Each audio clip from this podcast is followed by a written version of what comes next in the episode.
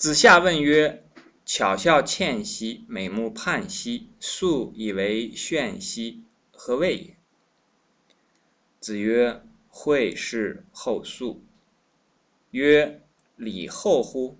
子曰：“其者商也，始可与言诗矣。”这句话呢，涉及到了美术，涉及到了绘画。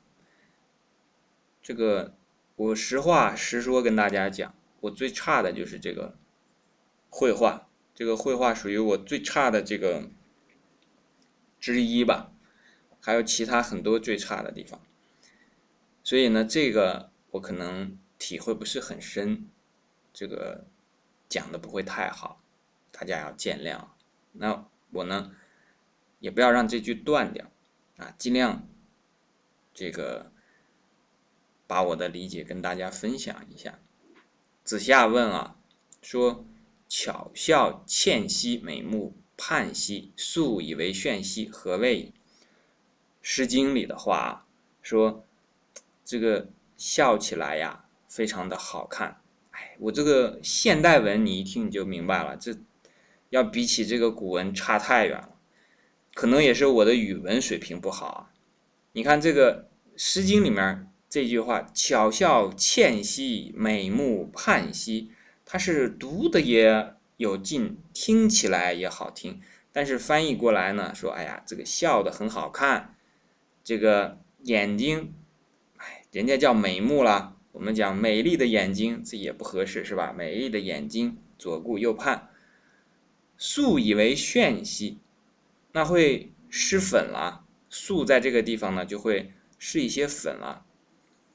那施了粉之后呢，反而显得更漂亮。这个炫兮啊，在这地方就是指的漂亮。何谓也？笑得很好看。巧笑倩兮，眼睛也很好看，美目盼兮，这个呢都属于先天的东西。笑容，这是先天带来的。这眼睛美目盼兮啊，左右这个左顾右盼，那可能也不是左顾右盼了，这个里面应该是讲一种很美好的眼神了。大家去这个脑补一下，想象一下。但是呢，要用一些素，那就是我们说的施粉。这个时候呢，就是后天的一些行为，来使得这个人呢更加的美。何为？这什么意思呢？为什么要这样做？孔子就讲说，绘画之后啊，绘事最后的时候呢，要把素色呀。上上去，这就是我刚才讲的，我自己没什么体会的地方。但是呢，我知道啊，虽然这个美术我不太会，但是呢，我知道这个有一个词叫什么呢？叫做留白。国画当中有一个词叫留白，就这个画呀，啊，你这个很会画，但是你不要都画满。你画山呢，这山上面呢要空；你画海呀，这个这个海上千帆尽，那也要留出来海天一色的这个空，要留白。写字呢也是这个道理，你不能每一个字紧紧的挨在一起，然后这个落着那个，那个套着这个，然后互相之间这个这个这个像扎堆儿一样。这个不行，也要留出来它的足够的空间。这个留白呢，就有点这个意思了。那子夏后来又说：“礼后乎？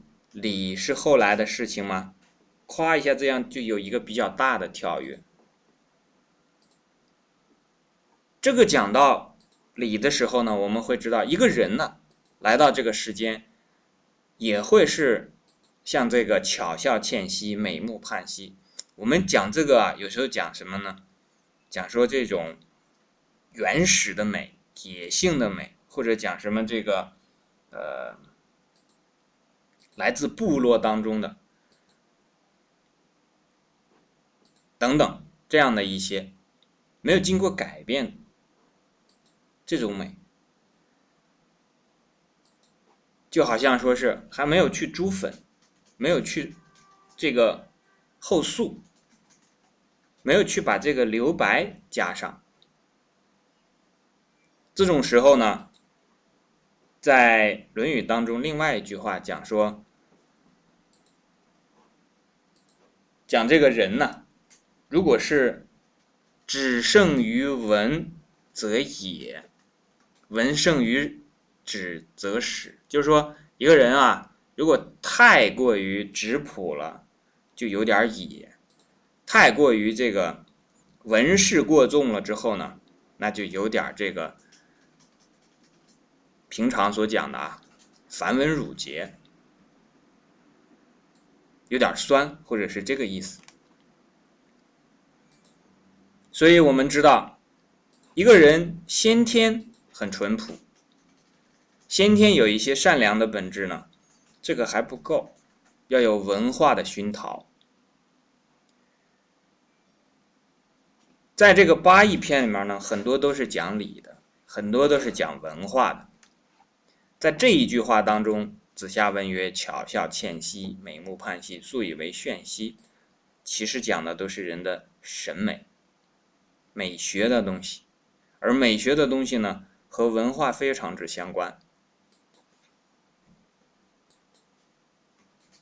这里面所讲到的礼呢，其实就是文化很重要的一部分，或者我们可以讲教育了。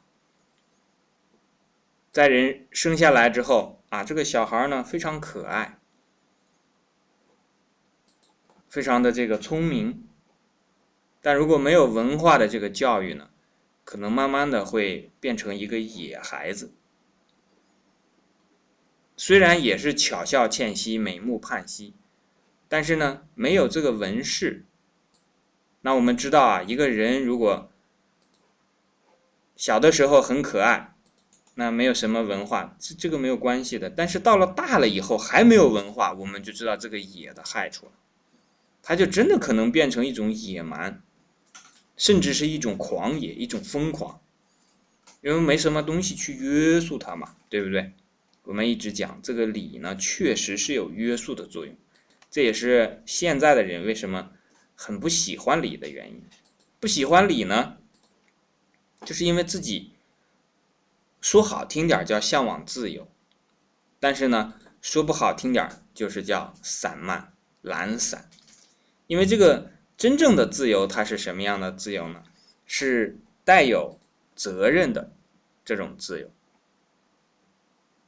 对吧？责任本身就是一种约束嘛。有的人很不负责任，就是不喜欢被责任约束嘛，对不对？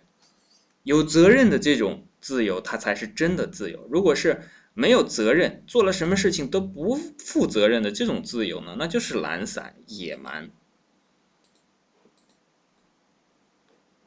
该负担的责任、该去做的事情呢，不去做，这是这个懒散。那有的时候呢，自己恣意妄为，这种情况下的这种自由呢，变成了一种疯狂。那讲这个礼后乎呢，和会事后素和巧笑倩兮、美目盼兮，这个是要联系在一起的。讲礼后乎，这个礼是社会的后天的对人的教育，文化对人的熏陶和洗染。那在这个礼之前是什么东西呢？就是人先天所来的东西，质朴的那一部分。一个人生下来，那也其实是有善恶的，也其实呢有一定的这个基础的，聪明不聪明啊，对不对？长相好不好看呀，等等这些。但是在社会当中呢，慢慢呢受到了文化的熏陶，那自己呢可能会树立起自身的气质来。我们经常讲说啊，这个人呢一看就。很帅，很有气质。实际上，更多的所指的含义呢，就是在他后天的这个修养当中啊，所形成的这种让人感觉美的地方。所以在礼的前面所指的是先天的禀赋，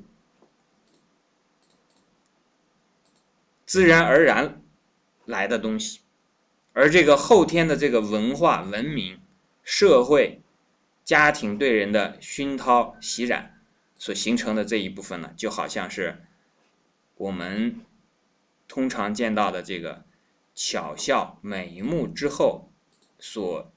施着的这个粉黛一样，那我们知道了，比方说有的时候，有的这个情况下，这个女子啊，她如果没有施了这个粉黛，不去化妆的话，那确实看起来是有些这个惨不忍睹啊。那所以这个素还是很重要的。那画一个画呢，如果画的到处都是。满满当当的，啊，这个画技再好呀，这个画让人看了以后就有一种添堵的感觉。写字的时候呢，也是一样。如果写字呢，写完了之后，整个的这个，我们为什么讲说是这个排版要工整？所谓的排版，其实很大一部分就是要留白要留够。那我们这个时候呢，其实会明白。并不是说一定要有才好，有的时候空出来更好，空出来才是真正的艺术，才是真正的美，才是真正的符合天道的。那从另外一个角度上来讲呢，光靠先天的这个基础呢，自己不在后天去努力的学习修养，不在这个礼的约束下，使自己的这个。人生变得更完美呢？那这个也不能讲说是就完全不好了。但是在这种情况下呢，这就有点坐吃老本的这个含义。人本来应该发挥出来的这种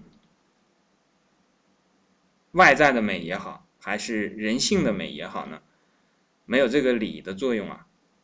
那这是不够的，所以孔子在这里面就讲说：“子曰：‘其余者，商也，时可与言诗矣。’那这里面其实给我们讲出了一个秘密，也就是说，《诗经》所有讲的东西啊，比方说‘巧笑倩兮，美目盼兮，素以为炫兮’，我们如果仅仅以为他是在讲说啊，这个描述了一件这个女子化妆啊什么这样的事情，那就太小看《诗经》了。”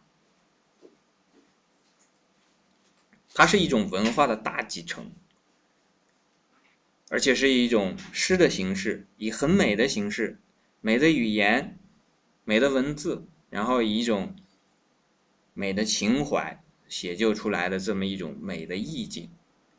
所以，这个才是我们真正要在《诗经》当中学到的东西。如果仅仅以为是这个“白日依山尽，黄河入海流”这样把它背会了，然后就以为学会了《诗经》，那这个。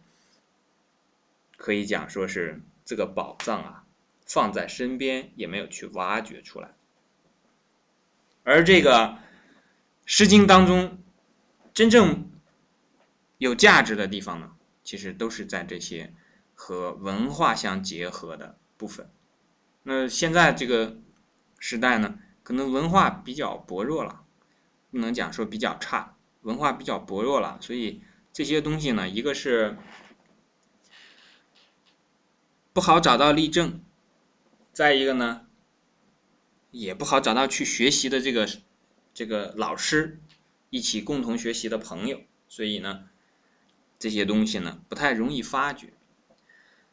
找例证的问题呢，在后面一句就会讲了，讲这个子曰：“夏礼吾能言之，岂不足争也？殷礼吾能言之，宋不足争也。文献不足故也。足则吾能争之矣。”这也是我们现代的一个困惑，所以这个《论语》当中呢，前后的这个章句，它其实联系都是比较紧密的。好，这一句我们就讲到这里。